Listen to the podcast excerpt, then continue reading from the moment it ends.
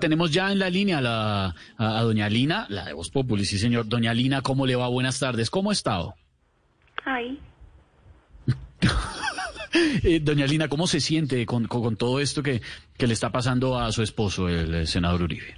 mal. Bueno, ¿y su esposo le ayudó en el comunicado a la opinión pública? Ajá.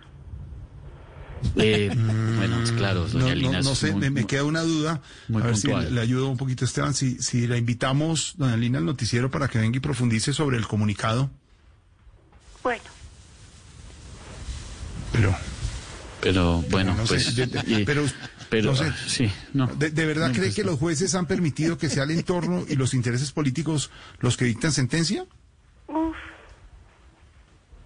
Para, do- do- doña Lina, para terminar, usted citó en el comunicado un párrafo muy bonito de la novela La montaña mágica de Thomas Mann y dice, de esta fiesta universal de la muerte, el terrible fuego febril que enciende el cielo vespertino y lluvioso a nuestro alrededor, surgirá un día el amor.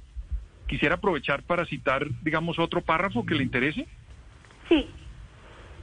El hijo de Rana Renren Renacuajos salió esta mañana muy tierno y muy majo por culpa de Renacuajos o de testigos falsos, que son falsos, pero no los testigos, sino los testimonios. Es que le dijeron a Álvaro, muchacho, no salgas. No, pues.